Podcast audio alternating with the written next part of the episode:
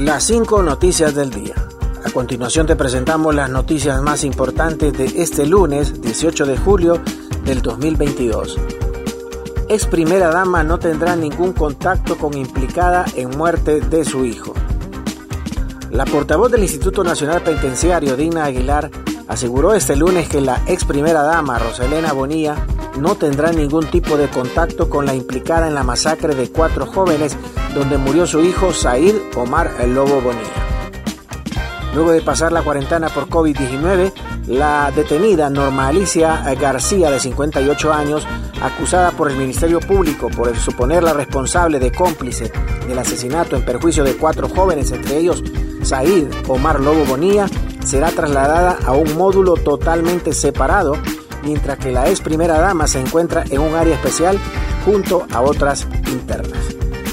Aguilar detalló que si bien es cierto ambas están en la Penitenciaría Nacional Femenina de Adaptación Social, no estarán en el mismo módulo. El recinto es un espacio de población general o de estructura criminal, según se determine luego de todas las investigaciones del caso. Hasta el momento, Norma Alicia García es la única persona judicializada y trasladada a la penitenciaría de los seis detenidos confirmados por el asesinato de los cuatro jóvenes el pasado 14 de julio en una discoteca ubicada en el Boulevard Morazán. Descombran tres montañas del Parque Nacional de Patuca para sembrar arbustos de coca.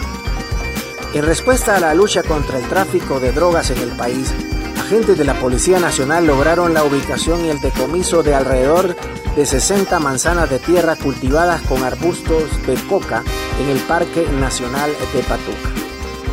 Este lugar se encuentra ubicado en Olancho, al sureste de la ciudad de Catacamas, y es considerado uno de los parques nacionales de Honduras con una amplia extensión territorial. El bosque contiene tierras de, de latifoliado, hojas anchas, seguido de una selva mixta. También bosques de coníferas y mixto, pero estos son pequeños parches. El 95% de la selva es latifoliado.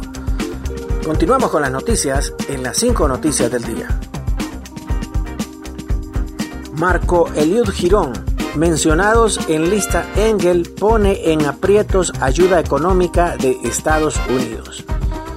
El diputado de Libertad y Refundación Libre, Marco Eliud Girón, dijo este lunes que la ayuda económica por parte de los Estados Unidos podría estar en aprietos por la inclusión en la lista Engel del asesor presidencial Enrique Flores Lanza y los vicepresidentes del Congreso Nacional Russell Tomé y Edgardo Casaña. Explicó que la lista Engel es una iniciativa del Congreso de los Estados Unidos precisamente porque en los países del Triángulo Norte de Centroamérica hay mucha corrupción y esta es una de las causas de la migración de miles de hondureños hacia el norte. No es nuevo que en estas listas salgan mencionados miembros de los partidos políticos, aunque reconoció que en esta ocasión se incluye en la misma a directivos del Congreso Nacional.